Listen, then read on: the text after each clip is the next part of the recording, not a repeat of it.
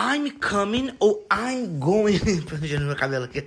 Pra dizer eu estou indo. Aceita o cafezinho? Foca. I'm coming é quando eu estou indo na direção da pessoa que eu tô falando. Quem é? É a Marcela Poliana! Oi, Marcela Poliana, só um minutinho que eu tô indo. Espera! I'm coming! Wait, I'm coming!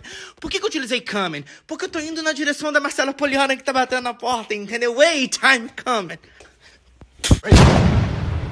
I'm coming. Wait. I'm coming.